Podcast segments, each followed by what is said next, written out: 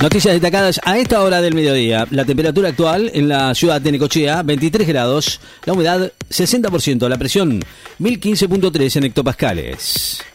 Neymar es duda en el PSG para el cruce por la Liga de Campeones ante el Real Madrid. El delantero brasileño no va a llegar a recuperarse de su lesión para jugar en el Paris Saint-Germain ante el Real Madrid el martes 15 de febrero por el partido de ida de octavos de final de la Liga de Campeones de Europa. Persic dijo que no habrá burbujas en las escuelas y el protocolo va a seguir normas de la sociedad.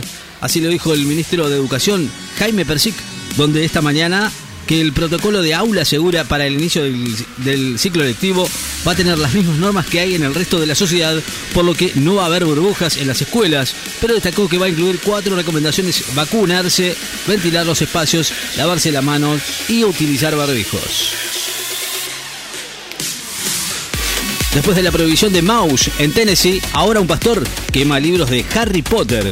Un pastor de Tennessee en Estados Unidos, conocido por un discurso conservador y antivacunas, compartió en redes sociales una quema de libros con títulos de Harry Potter y El Crepúsculo, a los que tildó de influencias demoníacas, mientras que en las redes sociales las y los usuarios lamentaron el episodio y lo alertaron de la censura creciente al recordar la reciente prohibición de Mouse de Art Spiegelman también en ese mismo estado.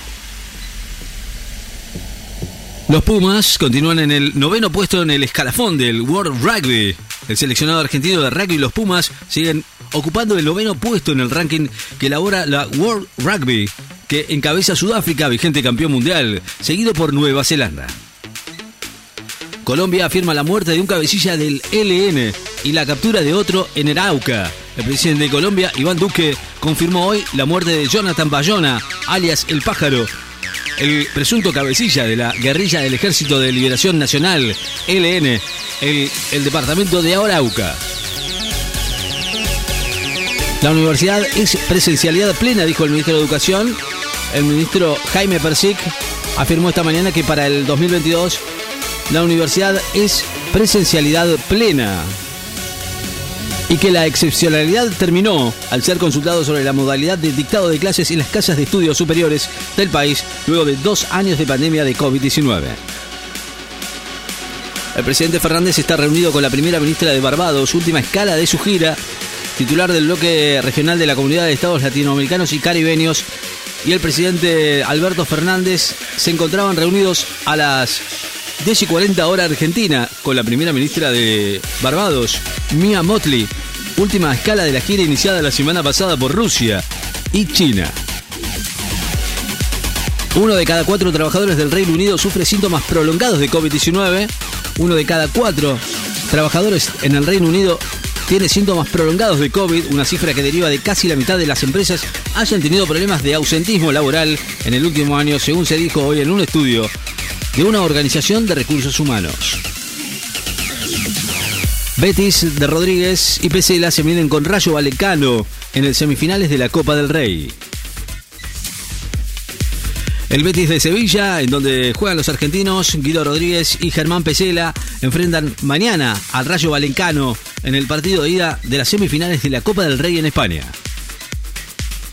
España elimina la obligatoriedad del uso de barbijo en espacios exteriores. Ya no va a ser obligatorio en espacios exteriores en España a partir de pasado mañana, aunque sí se va a mantener la exigencia de respetar las distancias sociales y evitar las aglomeraciones, medida que incluirá a los patios de las escuelas. En casi un mes ya se vendieron más de 19.000 autotest de COVID-19 en farmacias. La Confederación Farmacéutica Argentina informó que ya se vendieron 19.200 test de autoevaluación, de los cuales casi el 30% dieron resultado positivo, según precisó en un comunicado hoy el Ministerio de Salud de la Nación. El Chelsea debuta en semifinales del Mundial de Clubes ante el Al Hilal de Arabia Chelsea de Inglaterra, vigente ganador de la Liga de Campeones de Europa, va a jugar mañana ante Al Hilal de Arabia Saudita, campeón de la Copa Asia, por la semifinal del Mundial de Clubes que organiza la FIFA de Emiratos Árabes Unidos. Macri cumple hoy 63 años y dirigentes del Juntos por el Cambio lo saludan por Twitter Mauricio Macri cumple 63 años y desde las filas de Juntos por el Cambio, varios dirigentes le expresaron las felicitaciones a través de las redes sociales y entre ellos se destacó el jefe de gobierno porteño, Horacio Rodríguez Larreta. Pfizer duplicó su beneficio neto en el 2021 gracias a la vacuna. El grupo farmacéutico Pfizer anunció hoy que el 2021 duplicó su beneficio neto anual, que se ubicó en 22 mil millones de dólares, gracias a la venta de su vacuna anti-COVID por un monto de 36 mil millones de dólares. Pequeña nación insular desafía al Reino Unido por un conflicto similar al de Malvinas. Un barco que transporta a una delegación de Mauricio zarpó hoy hacia las islas de Chagos, para reafirmar los reclamos del país al Reino Unido por la que, para que devuelva ese estratégico archipiélago del Océano Índico que alberga una base militar estadounidense, un conflicto que ha sido comparado con el de Malvinas Argentinas. Tropas israelíes matan a tres palestinos en Cisjordania. Soldados israelíes abrieron fuego contra un auto y mataron a tres palestinos en un barrio de la ciudad de Naplusa, en el norte de la ocupada Cisjordania, en el que el gobierno palestino califica de asesinato extrajudicial.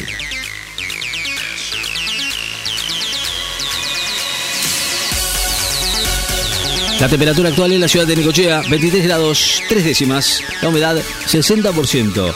La presión, 1015.3 en hectopascales. Noticias destacadas en FM. Estás informado.